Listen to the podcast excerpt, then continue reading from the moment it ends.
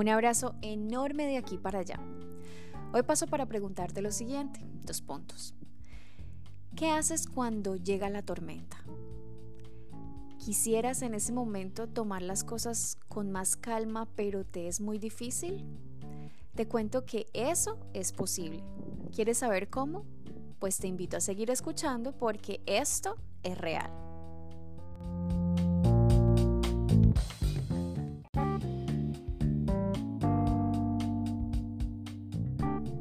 El viernes, mientras estaba en el parque, se soltó a llover de un momento a otro.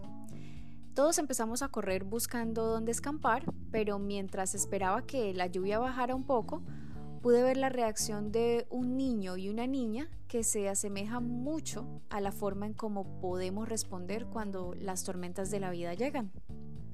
El niño tan pronto escuchó los truenos, empezó a llorar y me preguntaba cuándo la lluvia terminaría. Se veía que tenía muchísimo miedo. Eh, por otra parte, la niña estaba sentada en su coche tranquila, mirando la lluvia. No se le veía ni una gota de miedo. Y yo me preguntaba, si ambos estaban con la misma persona, ¿por qué su respuesta era tan absolutamente distinta? Y creo que la respuesta es la dependencia. La niña, que a pesar de ser más vulnerable que el niño, porque es más pequeña que él, depende completa y plenamente de quien la cuida. Y por eso confía en que quien está a cargo la mantendrá salvo. En cambio el niño, quien es mayor que ella tres años, sintió miedo al creer que solo contaba con él para ponerse a salvo.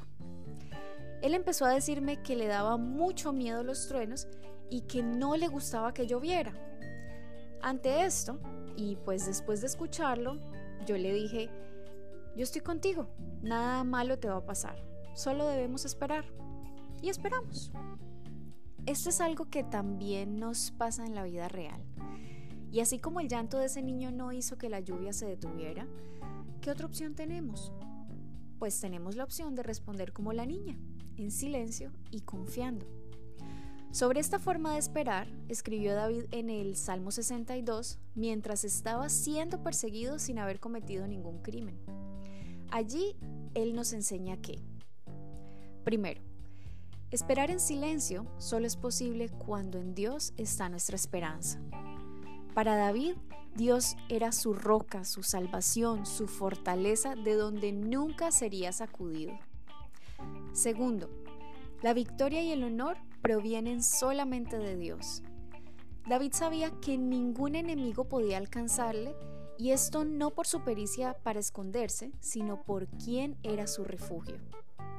Tercero, los seres humanos son solo un suspiro. Pobres o ricos se desvanecen como una mentira. Así dice el versículo 9 en la versión Palabra de Dios para Todos. Por tanto, David nos exhorta a no poner nuestra esperanza en los esfuerzos humanos porque como humanos todos fallamos. Y por último, cuarto, si tus riquezas aumentan, no las hagas el centro de tu vida, porque éstas tampoco pueden brindarte la seguridad que en tiempos de tormenta necesitas, aunque pienses lo contrario. Finalmente, y como resultado de su propia experiencia, David da a quienes se han sentido así como él el siguiente consejo. El versículo 8 dice así, Oh pueblo mío, confía en Dios en todo momento. Dile lo que hay en tu corazón porque Él es nuestro refugio. David así lo hizo porque reconocía que tanto el poder como el amor inagotable pertenecían al mismo ser, es decir, a Dios. Esto es algo que tú y yo podemos hacer también, porque el poder y el amor inagotable aún le pertenecen a Él. Ora a Dios y da gracias, porque esto es real.